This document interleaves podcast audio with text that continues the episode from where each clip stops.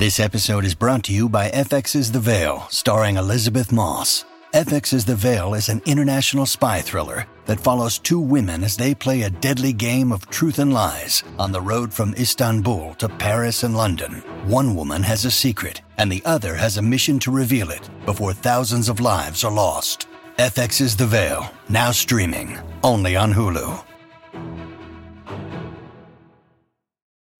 When you need mealtime inspiration, it's worth shopping Kroger, where you'll find over 30,000 mouthwatering choices that excite your inner foodie. And no matter what tasty choice you make, you'll enjoy our everyday low prices, plus extra ways to save, like digital coupons worth over $600 each week. You can also save up to $1 off per gallon at the pump with fuel points. More savings and more inspiring flavors make shopping Kroger worth it every time. Kroger, fresh for everyone. Fuel restrictions apply.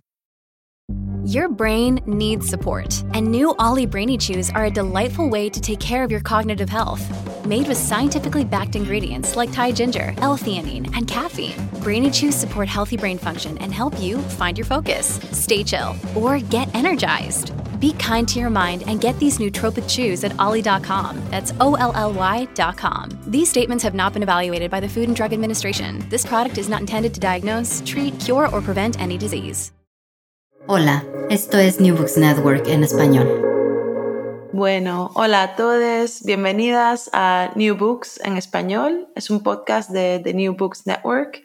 Eh, soy Elena Gartuburu, vuestra presentadora, y hoy tenemos el placer de hablar con Cristina Valdés y Lucía Prada sobre su nuevo libro, Extrañezas Cosmopolitas, una antología literaria, publicada por la editorial KRK hace solo unos meses, en 2023. Eh, bienvenidas, Cristina y Lucía. Gracias. Es un placer teneros aquí hoy. Buenos días. Os voy a presentar para que los oyentes sepan algo más de vosotras. Uh, Cristina Valdés es doctora en Filología Inglesa por la Universidad de Oviedo, donde también es profesora actualmente.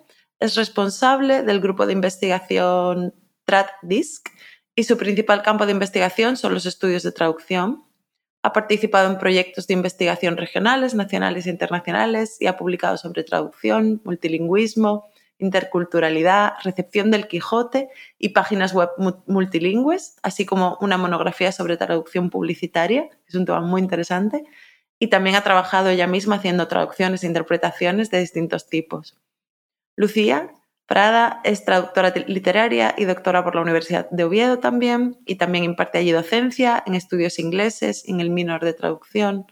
Forma parte del grupo de investigación TradDisc también, y sus principales áreas de investigación son los estudios de traducción y de adaptación, así como una variedad de géneros literarios que incluyen la literatura infantil y juvenil como la, la neovictoriana.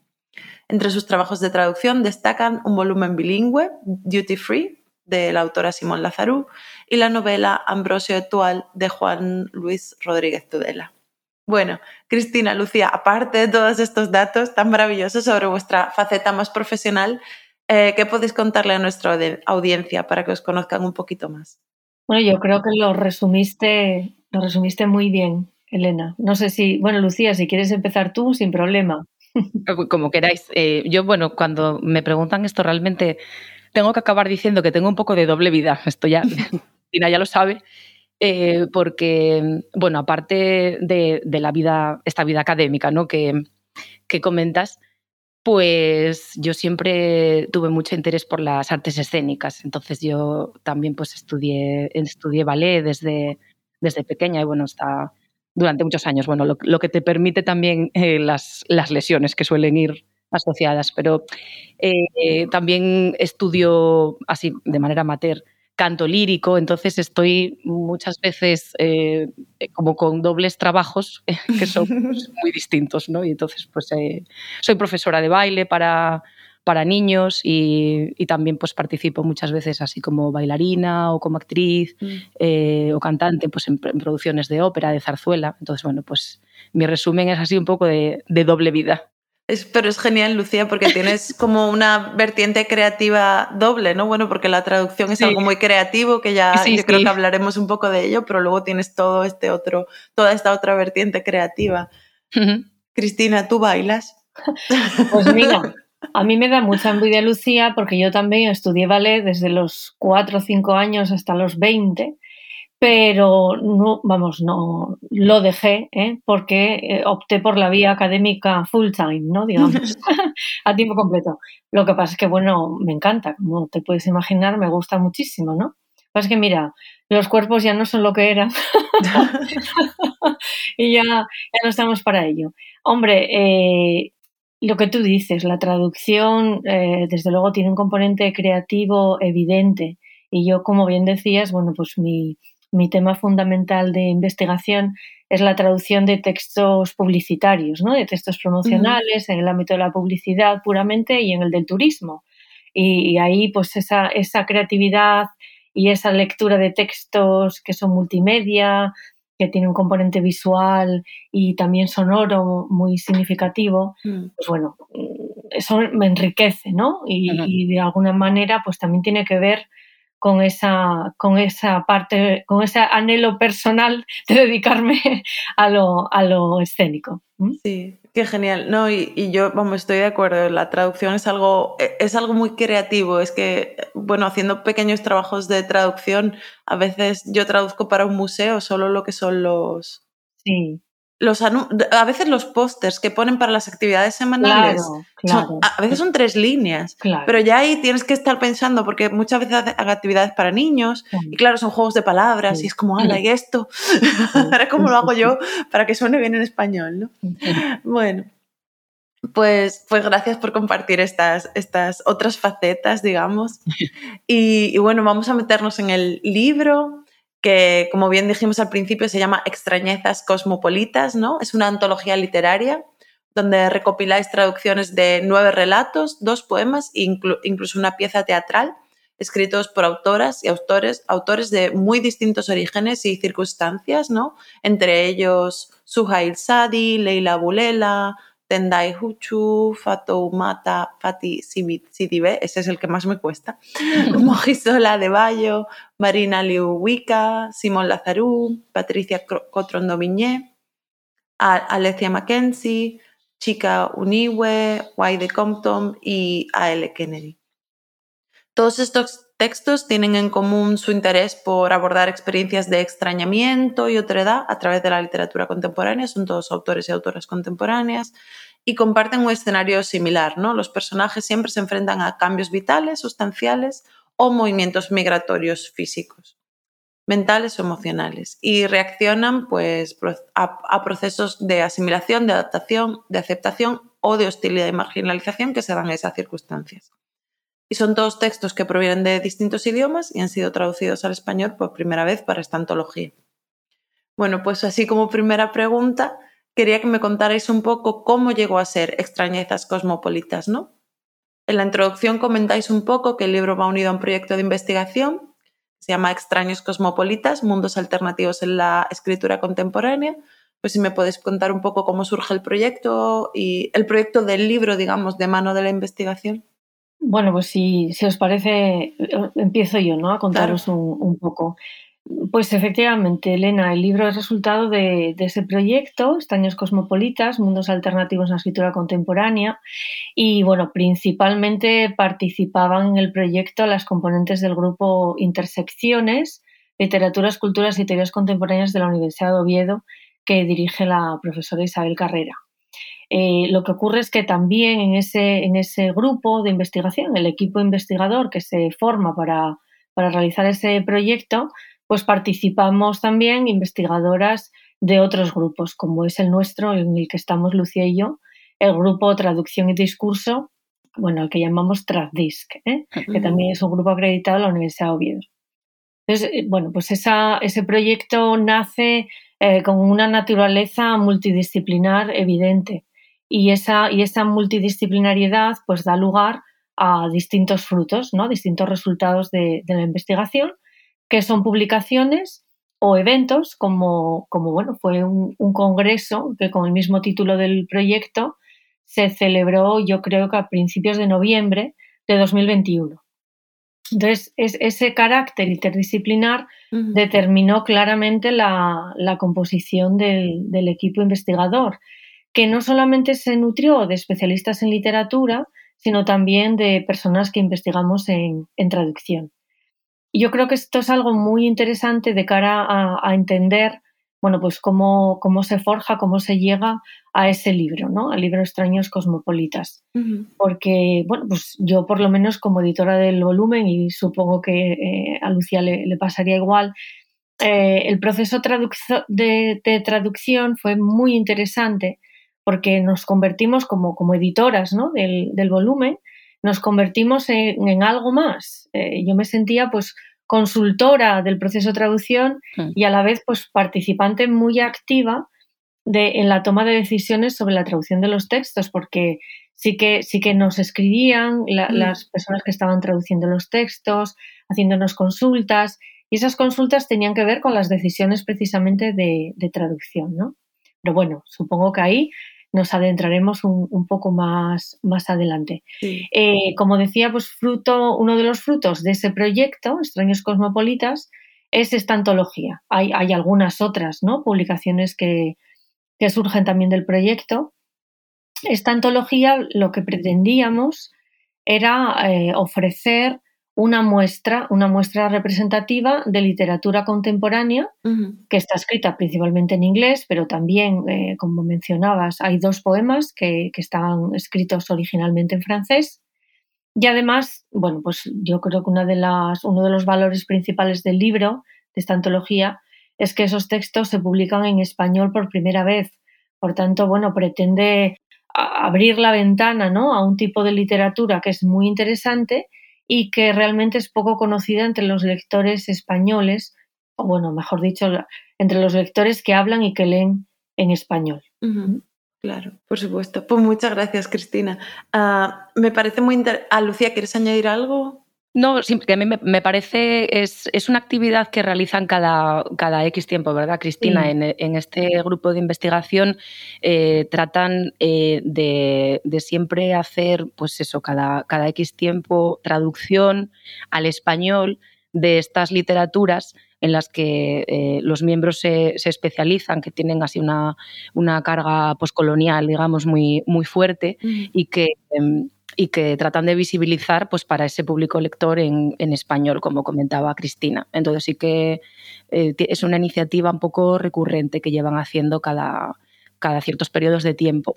Es genial y es parte también de esto que hacemos siempre en los proyectos de investigación aquí, esta idea de transferencia, ¿no? de que el conocimiento no se quede solo a, nivel académico, sino que podamos transportarlo al público ¿no? y el compartir esta literatura, como hacéis vosotras a través de la traducción, pues es parte de ese proceso, ¿no? Porque, bueno, yo tampoco conozco 100% de los autores, eh, desgraciadamente conozco algunos más que otros, pero algunos de ellos o algunas de ellas no tienen mucho traducido al español. Exacto. Efectivamente. Entonces, también se les introduce a, estos autores por primera vez. Eso es. Y es muy interesante. Pues muchas gracias. Yo estoy muy contenta de haber podido leer el libro.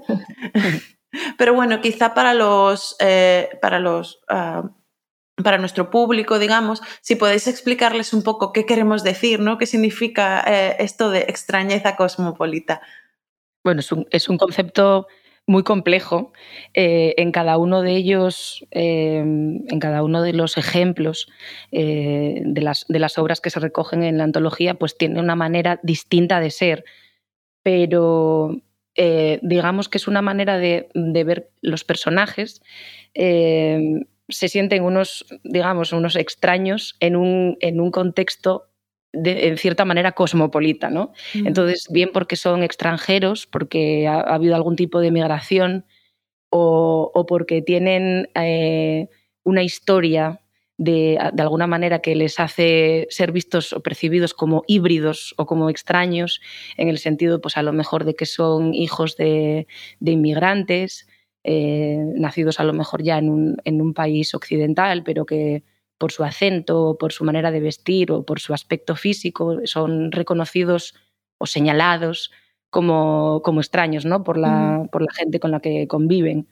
Entonces, están viviendo en, entornos supuestamente cosmopolitas, que, se suele ver como algo positivo, ¿no? como una convivencia de, culturas, en, muchos de los casos, no en todos, pero, en algunos es así, pero luego se ve también como eso también es un arma de doble filo, digamos, eh, trae una problemática no es una convivencia armónica, no es un, eh, solamente ver el aspecto positivo ¿no? de, esa, de esa pluralidad cultural o lingüística o étnica, sino que eso también trae eh, pues una, problemática, una, una, diferencia que hace difícil la experiencia. Eso en algunos de los casos, en otros pues vemos migraciones eh, que, resultan pues duras por el, por el choque, por el rechazo. Entonces, es lo que eh, es un, es un concepto distinto de aplicar a cada uno de ellos, pero que tienen, tienen esa extrañeza de ser percibidos como distintos y en, ese ambiente cosmopolita de, diversidad cultural. Sí, pienso que entonces algunas de las palabras claves no serían, bueno, pues como multiculturalismo, diáspora, migración, eh, tenéis pluralidad, diversidad. Y mm, quizá la pregunta es por cosmopolita, esto es para, bueno, pues para orientar un poco quizá a, la audiencia ¿no? y a, los que nos escuchan. Eh, por cosmopolita entendemos solo o mayormente eh, algo dirigido a o un, contexto urbano o simplemente de diversidad. Claro, es que el término cosmopolitismo, pues yo creo que suele asociarse así eh, de primera mano a lo que es lo urbano, ¿no? Pero también hace referencia a, los viajeros, a quienes viajan. Eh, yo creo que de alguna forma el caso extremo sería un nómada, ¿no? Un nómada en sentido extenso. Un nómada es alguien que viaja, a muchas partes y que vive, por tanto, mm, pasa un tiempo eh, en muchas partes distintas. Entonces, eh, en este sentido, mm, esa idea inicial de cosmopolitismo asociado al urbano, eh, de alguna manera ya lleva un, tiempo en discusión, ¿no? desde distintos puntos de vista. ahora mismo, yo creo que las teorías recientes subrayan esa idea del cosmopolitismo asociada a una interdependencia global que tenemos, ¿no? Las personas. Porque, ¿Por qué? Bueno, y esto viene también muy vinculado al turismo y a la idea de viaje de nuevo, ¿no? Porque cada vez más viajamos. Viajamos, bueno, pues bien por placer o por gusto, como en el caso del turismo, o bien por obligación. ¿eh? Pues eso, Lucía mencionaba antes la, la emigración. Y en el caso de esta antología hay varias historias que precisamente pues, pues tratan de personajes que, efectivamente viven o se han criado en, entornos de migración. Pero también hay, mm, no necesariamente implica un viaje físico, sino también puede darse eh, este cosmopolitismo en determinadas sociedades o incluso en un mismo lugar, en una misma ciudad, en una misma comunidad, que se caracteriza por ese, esa naturaleza cosmopolita, es decir, por la interacción entre distintas culturas o entre individuos con distintas lenguas y tradiciones. Mm. Y ahí un poco esto enlaza con la traducción, ¿no? Porque eh, efectivamente ese cosmopolitismo lo, podemos asociar claramente al multilingüismo. ¿eh? Si, conviven personas de distintas tradiciones, de distintas culturas, mm. también traen sus propias lenguas. Por tanto, se da una, convivencia eh, entre lenguas también, no solamente entre, entre culturas. Y claro, todo esto produce una sensación de extrañeza, que es un poco la, segunda parte, o bueno, el primer término, ¿no? De extrañeza cosmopolita. Eh, normalmente reaccionamos ante, ante lo diferente, reaccionamos con una sensación de extrañeza. Algo me resulta raro, algo me resulta extraño, me resulta diferente, me resulta distinto, ¿no?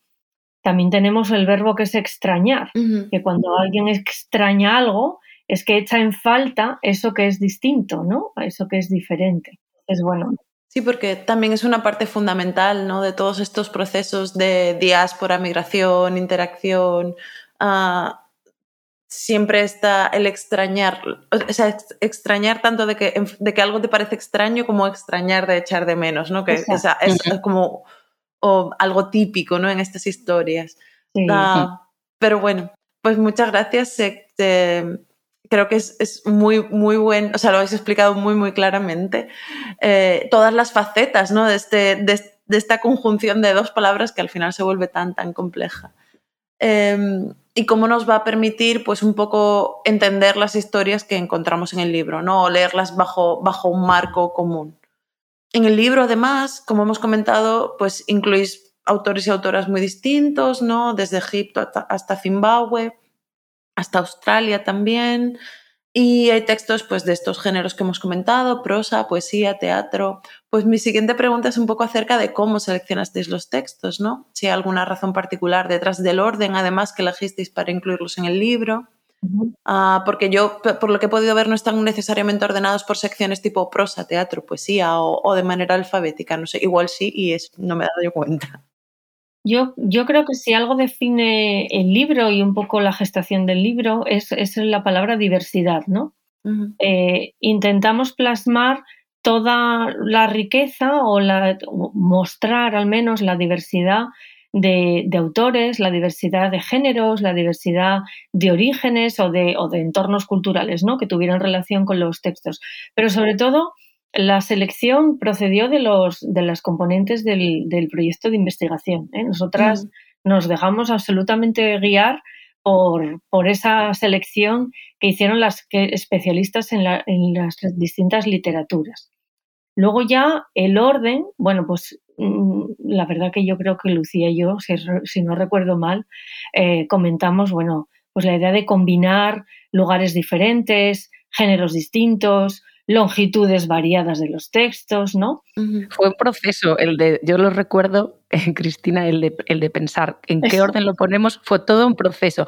Lo, como dice ella, eh, los textos los seleccionaron los propios componentes del grupo, los que cada, cada, persona que traducía pues escogía el texto eh, pues por, por, una afinidad, por uno, porque quizá es... Eh, la literatura en la, que, en la que más trabaja, un texto que, le, que le llama la atención, fueron ellos quienes escogieron, ¿no?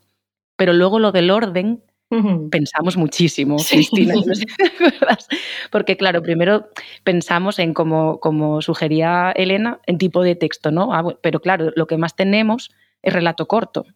Entonces, si no, pues se quedaba como una eh, sección especialmente grande, luego dos poemas, una obra de teatro, no parecía que fuese muy pertinente. Y luego a mí se me había ocurrido una idea como de mapa geográfico de alguna manera, pero era un mapa dificilísimo de trazar porque precisamente como hay tanta pluralidad en cada propio texto, la procedencia, la nacionalidad, o sea, ¿cómo haces el mapa? Por la nacionalidad del autor o de la autora, pero es que luego además esa persona tiene una, una manera de identificarse en cuanto a su, a su, nacionalidad, también plural, entonces es difícil.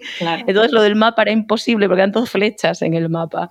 Sí, luego también, claro, luego también hablamos de, de mezclar, intercalar mm. tipos de textos que causaran distintos impactos sobre el lector. Hmm. Eso, eso fue una idea de Chris muy buena. Pues que no hubiera tres textos eh, muy negativos, ¿no? Que de repente agobiaran al lector. Hmm. Eh, y tratamos de finalizar con un texto que fuera más amable, digamos, con, algún más positivo, ¿no? Más optimista, para no dejar un mal sabor de boca en, los lectores, ¿no? sí, esa idea al final fue de Cristina y yo creo que fue la mejor, porque hace como propone como un viaje emocional, digamos, también para, sí, un poco así, pues a lo mejor como hay gente, eh, como, como un artista escoge en qué orden poner las canciones del álbum, ¿no? Para que tenga pues también como una manera de verse pues de principio a fin, pues ella propuso, vamos a hacerlo pues como un poco un viaje emocional de principio a fin para que si coges el libro y te lo quieres leer de una, de una sola sentada, pues que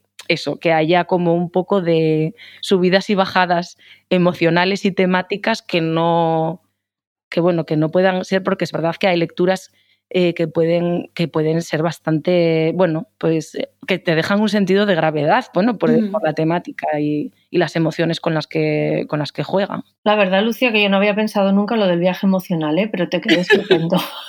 Igual no lo pensaste así, pero fue como lo, o sea, al final fue como te salió la propuesta tuya. Que sí, pero, pero bueno, claro, es muy subjetivo. A lo mejor lo lee Elena o lo lee otro, otro lector, ¿no? Y, lo ve de otra forma. Mm. Yo, desde luego, tenía claro que no quería finalizar el libro con un relato muy agobiante, porque lo sabe, ¿eh? Lo sabe.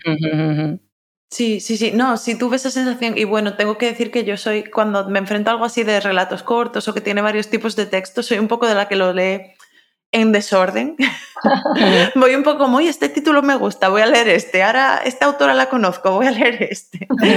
Em, pero sí que aprecié al leerlo esa diversidad de emociones, ¿no? O de, historias, como historias más, más eh, ni siquiera felices, pero puedo decir como calmadas, como historias muy amables, muy, luego otras muy densas o muy intensas, ¿no? Hay que te provocan. también, claro. Exacto. Claro, sí. Y los poemas, que bueno, a mí traducir poesía creo que lo he intentado tres veces en mi vida y me parece algo dificilísimo, así que admiro muchísimo, muchísimo a las traductoras que se, que se atrevieron.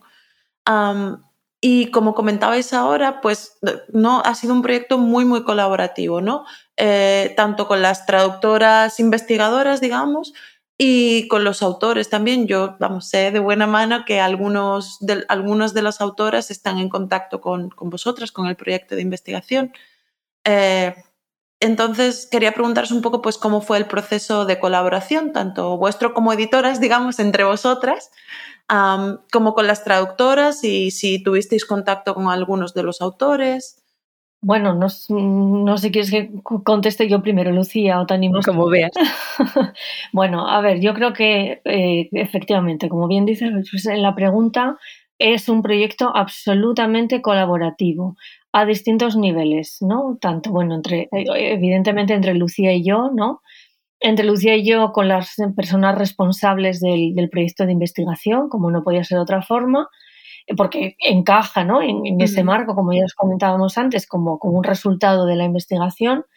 Y luego, bueno, sobre todo eh, hubo, vamos, un intercambio muy fluido con, con, las traductoras y con los traductores, que son los especialistas, como ya os adelantaba, son los especialistas mm, reales de, en esos autores y en esos textos, ¿no?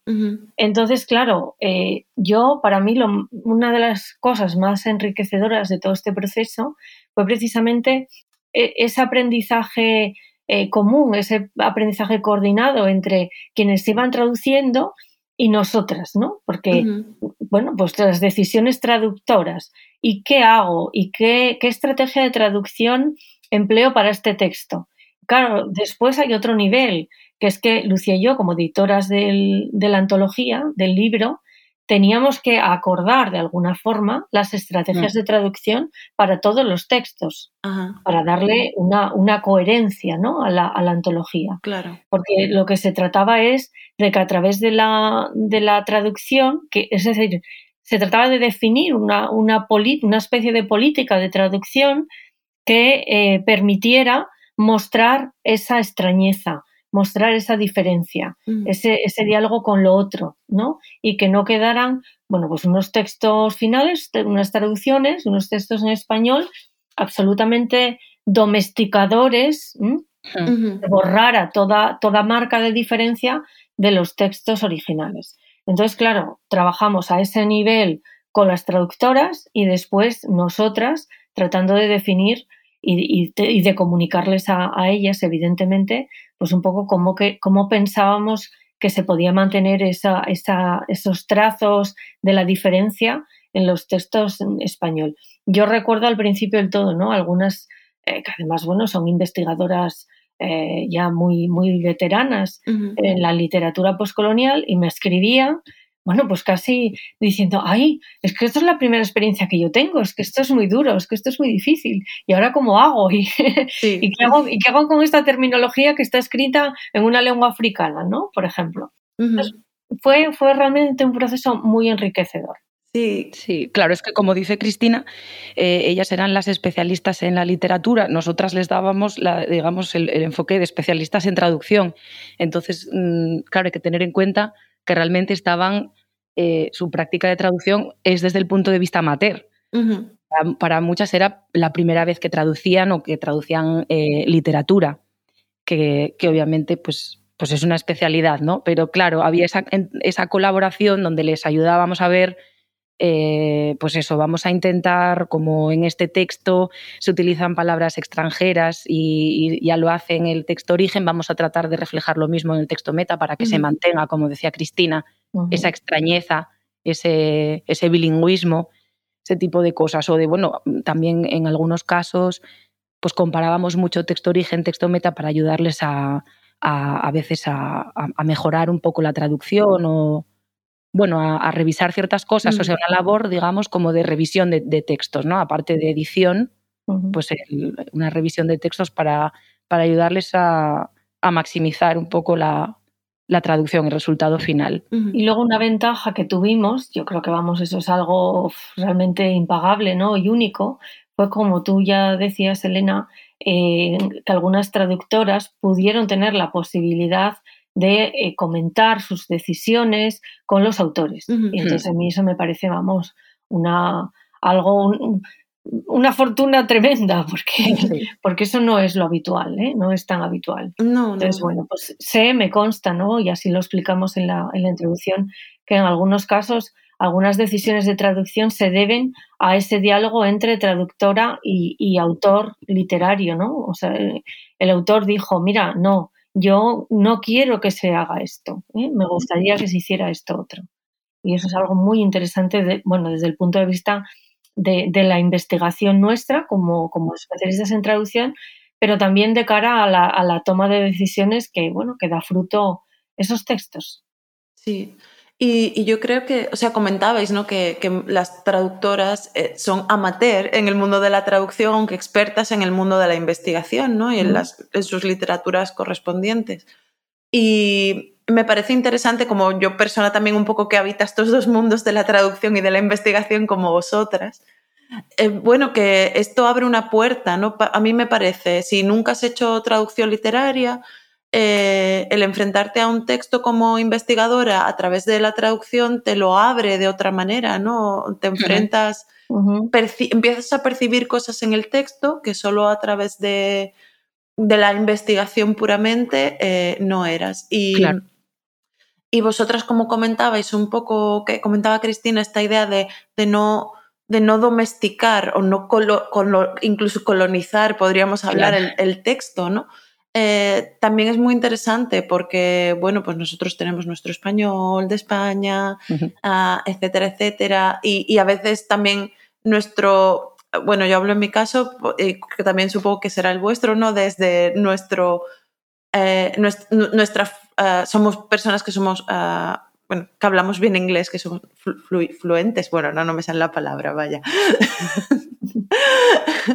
Em, y muchas veces tú naturalizas expresiones eh, que traduces directamente y siempre está bien pues ese ojo experto que es capaz de, captarlas, ¿no? Y de decir, bueno, a ti esto te está sonando bien, pero...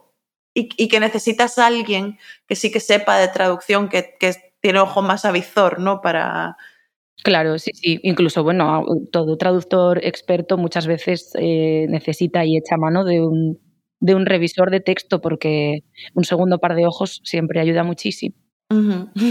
Sí, de hecho, a ver, yo creo que mm, volviendo a la cuestión colaborativa, ¿no? Yo creo que Lucía y yo, pues en ese sentido, estuvimos trabajando mano a mano. Hmm. No sé la de veces que, revisamos, que corregimos. Ella veía muchísimas cosas que yo no había visto y, viceversa, ¿no? Entonces, bueno, hmm. eso también aporta una, riqueza al resultado final. Y estaba pensando también la, la gran suerte como comentabas, Cristina, también de poder colaborar con las autoras o autores en, en, ocasiones y no solo de poder colaborar, sino de que los autores y autoras estuvieran abiertos a colaborar. Mm. Porque como comentabas, no siempre es lo común, ¿no? Bueno, supongo que todos tenemos experiencia de trabajar con un autor y, y que le, haces una pregunta y la respuesta es un poco más o menos como, bueno, haz lo que quieras. porque algunos no son conscientes de lo que implica la traducción, pero hay otros, claro, hay otros como, como en este caso, ¿no? Eh, bueno, pues hay, otros autores que realmente ya reflexionaron sobre la traducción, sobre el valor que puede tener a la hora de, trasladar ¿no? y de transmitir este tipo de textos. Entonces, bueno, yo creo que eso fue una, ventaja absoluta. Pues eh, siguiendo un poco con el tema de la traducción, eh, en la introducción, ¿no? y ahora habéis comentado también que el proceso de traducción ah, va unido a esta noción de extrañeza y que las traducciones un poco se centran en cómo el lenguaje contribuye a crear esta sensación de estar enfrentándose a algo extraño, ¿no? Algo que quizá no podemos llegar a conocer del todo. Entonces os quería preguntar un poco que si podéis comentar o contarme acerca de algunas técnicas de traducción que se han utilizado para conseguir este efecto. Pues distintas, mm, distintas estrategias. Claro, vimos varias también un poco guiándonos por las estrategias que ya se utilizan en el, en el texto origen. Como te comentábamos, pues había un poco de analizar de qué manera el autor está, o la autora está creando esta extrañeza a través del uso lingüístico, que es una, obviamente pues una, manera muy potente de, crear esa atmósfera de extrañeza. Entonces, siguiendo la manera sugerida en, el texto origen, pues se trataba un poco de, reflejar en la, traducción. Entonces, una, de las estrategias eh, es precisamente la, no traducción, el incorporar una, una palabra o una expresión en el idioma extranjero. De la misma manera que en, el, que en, la edición en inglés se veía, pues a lo mejor una, una, palabra de repente en, en yoruba, que no tienes por qué entender eh, si eres angloparlante, pues de la misma manera eh, lo dejábamos así o decidíamos que esa misma extrañeza la íbamos a, respetar, a reflejar en, en, el texto traducido. O bueno, la, eh, decisión que tomamos de, glosar también, ¿no? que aquí también te puede contar un poco más, Cristina, todo el, todo el, proceso que hicimos de, glosar muchos de los términos. Y bueno, eso tiene que ver con lo que estaba explicando muy bien Lucía, ¿no? Eh, esa estrategia de no traducción nos parecía que era una buena, una buena fórmula para dejar ¿no? Eh, esa, esa, marca identitaria del, del, texto origen y a la vez, bueno, pues que mantuviera ese efecto pragmático sobre el lector de enfrentarse a algo extraño, ¿no? algo diferente.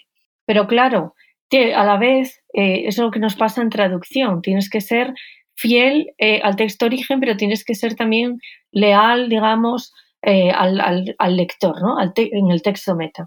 Entonces, ¿cómo hacerlo? ¿Cómo compensar esa falta de comprensión pues, de una expresión que existiera en, un idioma distinto a la lengua 1, a la lengua origen, en la lengua 2, que es la lengua meta. Entonces, ¿qué hacer con ese término en la lengua 3? ¿no? Eh, llegamos a la conclusión que una buena opción sería un glosario. No tanto utilizar las notas a pie de página, porque eh, las notas a pie de página tienden a interrumpir el proceso de lectura. Entonces, bueno, nos parecía mejor dejar que, el texto fluyera ¿no? durante ese, proceso de lectura y que cuando el lector llegara al final se encontrara con ese glosario. Y ahí es donde va un poco pues, las, las explicaciones de lo que significan esos términos o bueno, pues conceptos de tipo cultural, no necesariamente escritos en, otra lengua, ¿no? también a veces, pues eso, hay, hay conceptos, nociones que, que no es fácil encontrar un equivalente en, español y además, bueno, ni falta, quiero decir, a lo mejor son eh, conceptos muy vinculados a, una de las culturas que se mencionan en el texto y lo que requiere es simplemente una explicación. Y eso va todo en, el glosario. Sí que hay, hay, algunas notas a pie de página, pero son más bien notas del traductor o de la traductora sobre decisiones que se toman.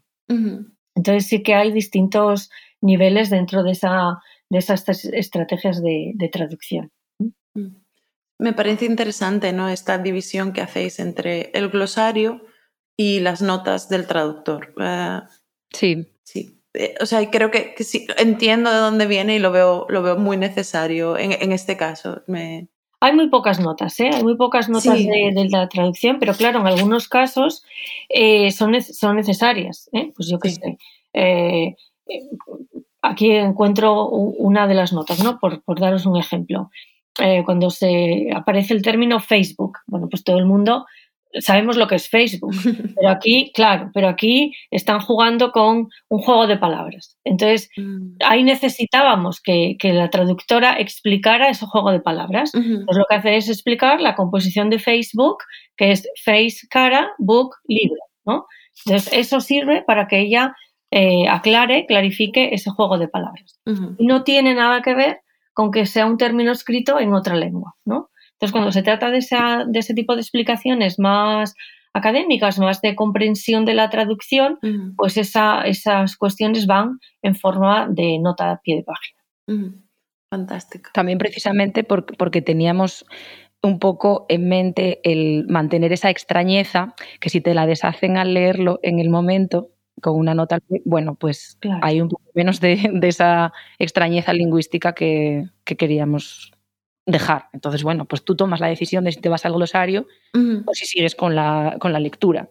Exacto. De, alguna manera el libro empodera al lector o a la lectora, ¿no? Digamos, dejándole eh, tomar esa decisión. Sí, claro que además es muy distinto, ¿no? Que lo que comentaba Cristina, que es bueno, una explicación de quizás esta broma o esta, este juego de palabras se ha perdido en la traducción y, lo explicamos porque es parte de la narrativa. Claro, yo creo que empodera, por una parte, al autor del texto original, porque respetamos al máximo sus decisiones, y al mismo tiempo, como tú bien dices, está empoderando al lector que, puede, que es libre de tomar la decisión de si seguir o irse al glosario o, buscar en otra parte Eso es. puede significar esto, ¿no? Exacto. Genial.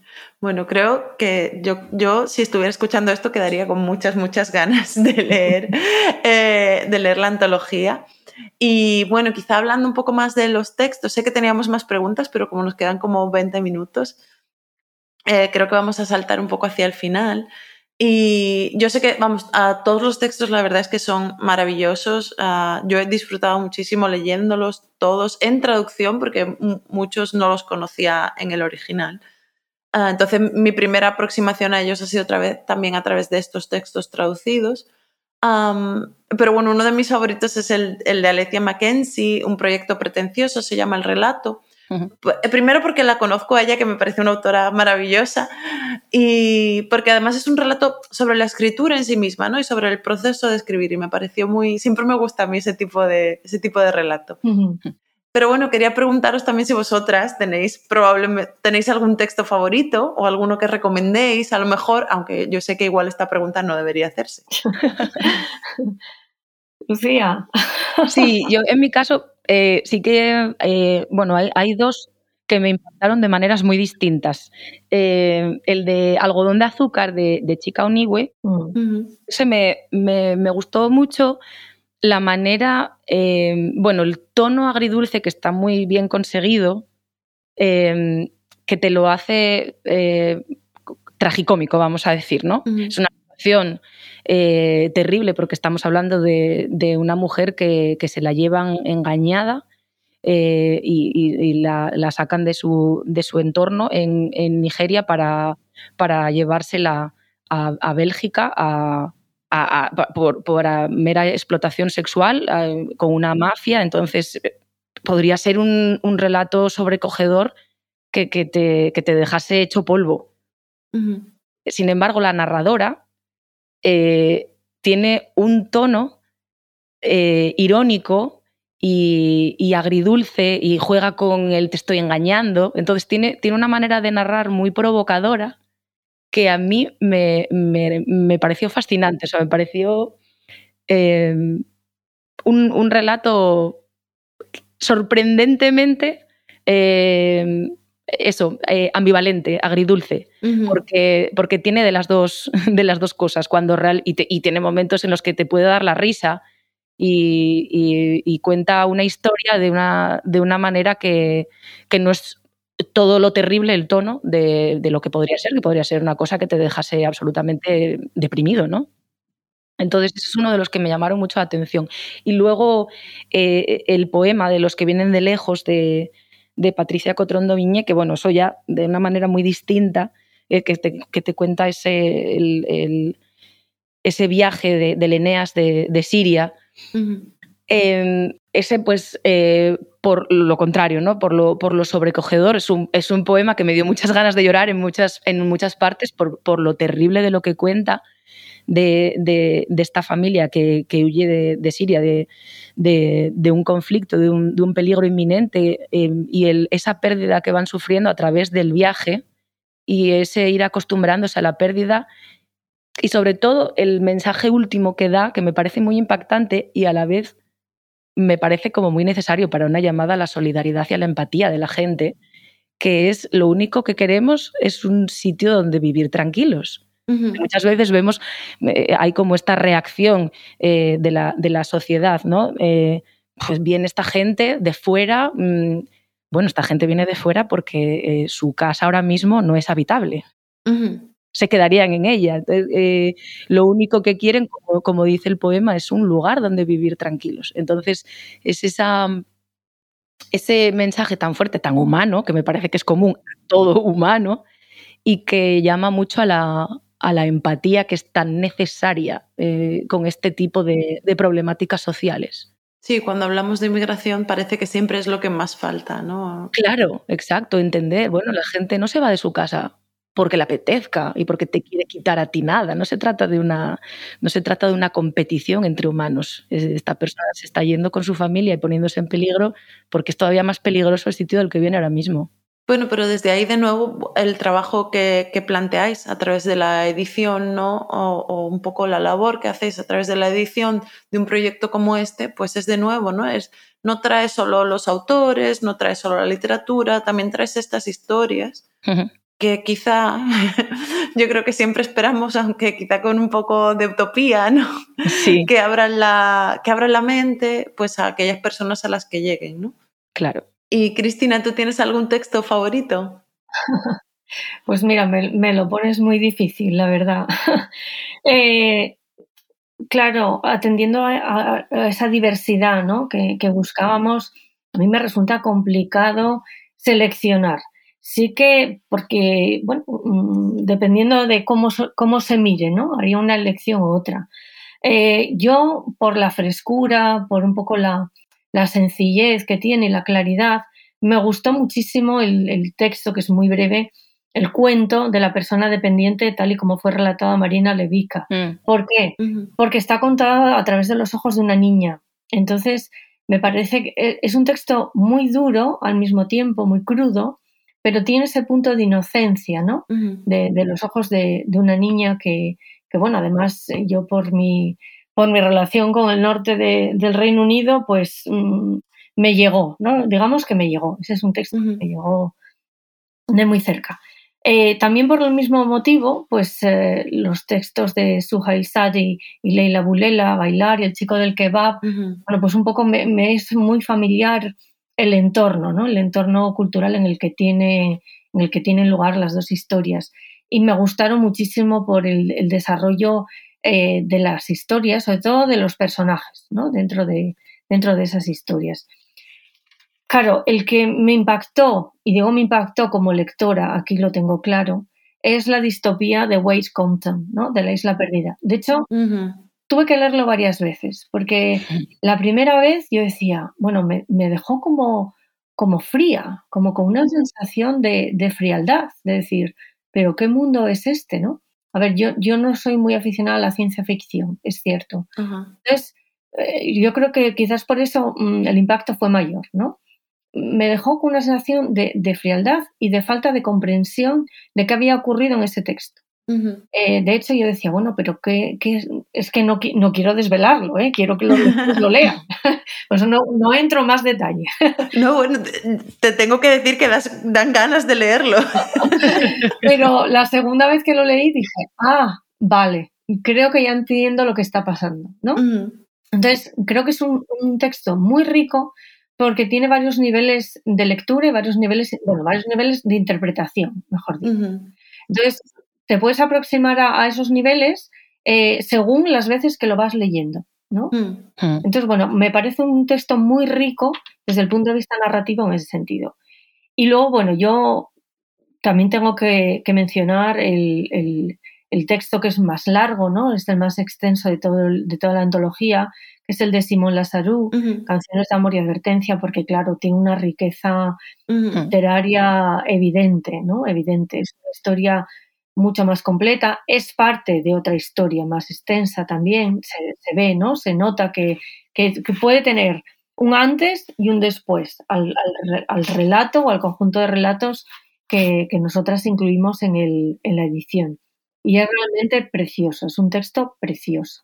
Y, Simón trabaja un poco así, ¿no? Yo que le he leído más cosas, bueno, y he leído el libro de, Duty Free, eh, la versión bilingüe de, Lucía. Yo no la leí, Lucía, tengo que leerla. sí. A mí me llegó, no sé cómo me llegó, y bueno, es, es magnífica y Simón es, es además una, una, persona excelente, pero ella hace mucho eso, ¿no? De, además hace como short stories o hace relatos cortos y luego de ahí le sale una novela más adelante.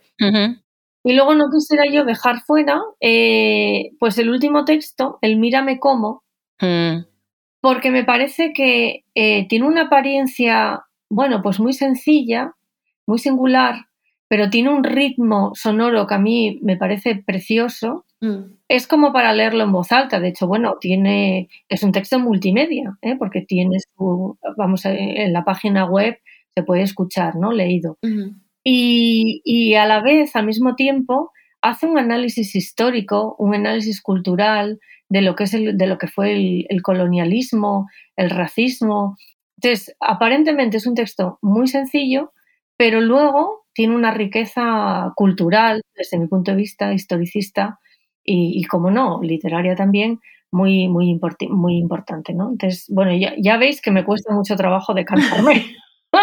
porque todos me gustaron, la verdad. Bueno, eso es que significa que todos fueron buenas elecciones, ¿no? Pero me parece muy interesante porque no solo tenéis varios eh, géneros, digamos, en plan prosa, poesía, teatro, también varios subgéneros, o no sé, como géneros dentro de, cada sección, ¿no? Con la ciencia ficción, que además es un poco novedosa a la hora de hablar de migración, no es el no es el primer tipo de texto que se nos viene a la cabeza. No, no digo que no haya nada, pero quizá no es el primero. Y luego con estos textos multimedia, ¿no? que también son algo pues, muy interesante, muy novedoso y que pueden llamar a algunos lectores a, explorar más. Pues bueno, ya nos vamos acercando al final del todo. Entonces, Cristina, Lucía, quería daros las gracias por vuestro tiempo, por estar aquí hoy. Y también quería ah, dejaros quizá antes de cerrar del todo y despedirnos, pues una última pregunta para mirar hacia el futuro, ¿no? Aunque, aunque la antología Extrañezas Cosmopolitas tiene mucha vida por delante porque acaba de salir, eh, quería que me contarais pues brevemente en qué estáis trabajando ahora o quizá cuál es vuestro próximo proyecto. Pues eh, yo también en colaboración con el mismo grupo eh, Intersecciones, dentro del proyecto Solidarities, estoy bueno, en pleno proceso de, edición de un número especial junto con Frola Fernández Iglesias de, la Universidad de Islas Baleares, eh, que se titula Narrating Solidarities. Mm. Entonces, lo que, lo que estamos es, bueno, ahora justamente pues, eh, recibiendo, eh, seleccionando propuestas de autores y enviando a, a la revisión de pues em, artículos que tienen que, tienen que ver con, el tema de la solidaridad y, de cómo se, cómo se usa en, narrativa o en la traducción o precisamente como motor o motivación para eh, realizar la traducción. Entonces, es en lo que estamos ahora mismo. Genial. Bueno, yo en relación hago bueno, cosas distintas, ¿no? Eh, sobre todo en relación con la traducción del discurso promocional, como ya os comentaba antes, pero bueno, en relación un poco con el, con el tema de, la antología, eh, sí que está a punto de publicarse un, artículo que elaboré, precisamente un poco a raíz de, este, de este proyecto, ¿no? en mi participación en el ah. proyecto, sobre el papel del multilingüismo o más bien sobre cómo el multilingüismo es un espejo de la extrañeza a la hora de, eh, bueno, en, los textos literarios contemporáneos traducidos. Mm. bueno, es un poco también resultado ¿no? y fruto de, esta experiencia como, como, editora del volumen con Lucía. Y bueno, yo espero que, hagamos alguna otra colaboración, Lucía y yo, en, en este sentido, ¿no? En esta misma línea. Seguramente. Seguro. Bueno, y con estos proyectos de investigación siempre surge de nuevo la necesidad ¿no? de, de, traer de nuevo esta literatura o estos textos con los que trabajamos, pues, pues de nuevo traerlos, acercarlos a nuestro público, ¿no? más de casa. Ah, entonces seguro que surge algo. Bueno, pues Cristina Lucía, muchísimas gracias. Os deseo mucha suerte con Extrañezas Cosmopolita y también con estos proyectos que, que comentáis. Eh, muchas gracias por estar aquí en este episodio. Disfruté muchísimo, muchísimo de nuestra conversación. Muchas gracias por escuchar a New Books Network en español y, y nos vemos pronto. Muchas gracias a ti por la invitación y por la entrevista. Muchas gracias. Muchas gracias. Gracias por escuchar New Books Network en español.